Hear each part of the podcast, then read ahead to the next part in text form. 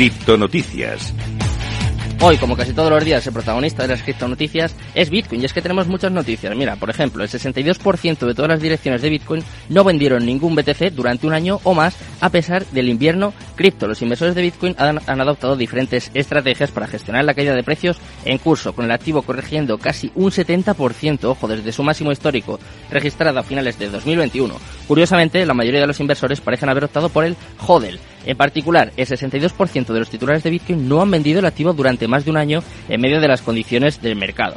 Al mismo tiempo, el 32% de los inversores se deshizo del activo entre un mes y 12 meses a partir del 1 de septiembre, según indican los datos de TIP Ranks. Vamos con otra noticia en este caso. Sí, vamos a seguir hablando de Bitcoin y es que su precio ha caído un 14% en agosto y un trader muy conocido advierte de una macro caída. Según los datos de Cointelegraph Markets Pro y de TradingView confirman que Bitcoin cayó, eh, terminó el mes en 19.990. Ahora, como sabéis, ha caído un poquito más. Un golpe a los esfuerzos de los alcistas para estabilizar el precio al contado. De hecho, el cierre de agosto fue solo el segundo final de vela mensual por debajo de la marca de los 20.000 desde finales de 2020. Muy interesante este dato. Además, sí, es cierto que mantuvo el cierre de junio como el mínimo macroeconómico, en el gráfico mensual, eso sí, el rendimiento llevó a los operadores a un territorio firmemente bajista. Entre ellos estaba Cryptotonic, advirtió de que el escenario estaba listo para pérdidas aún más profundas en el futuro. Hay mucha gente que apuesta por los 17.000, los 14.000, vamos a ver qué pasa en los siguientes días, en los siguientes meses, que parece que va a seguir cayendo. Vamos con otra noticia, también vamos a seguir hablando de Bitcoin, y es que la marca Jacob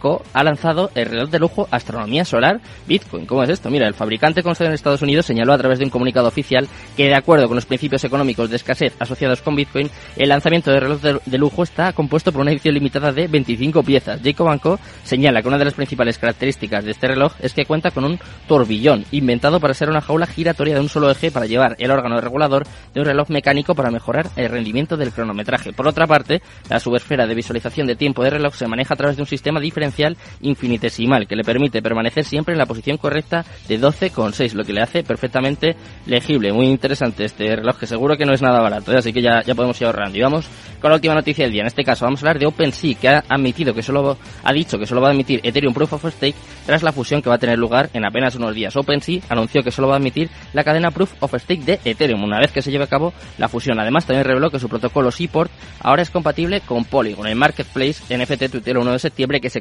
se compromete a admitir únicamente NFT en la cadena Proof of Stake. Además también se ha estado preparando para la próxima transacción para la próxima transición para garantizar que el proceso sea fluido. Bueno, pues eh, ya sabes cómo está el mercado, ¿no? Ya sabes las noticias más importantes, más interesantes de las últimas horas. Vamos con una entrevista que yo creo que te va a interesar mucho. Yo creo que es muy, muy interesante, muy importante ver el enfoque de los medios de comunicación y qué tenemos que hacer de aquí en adelante.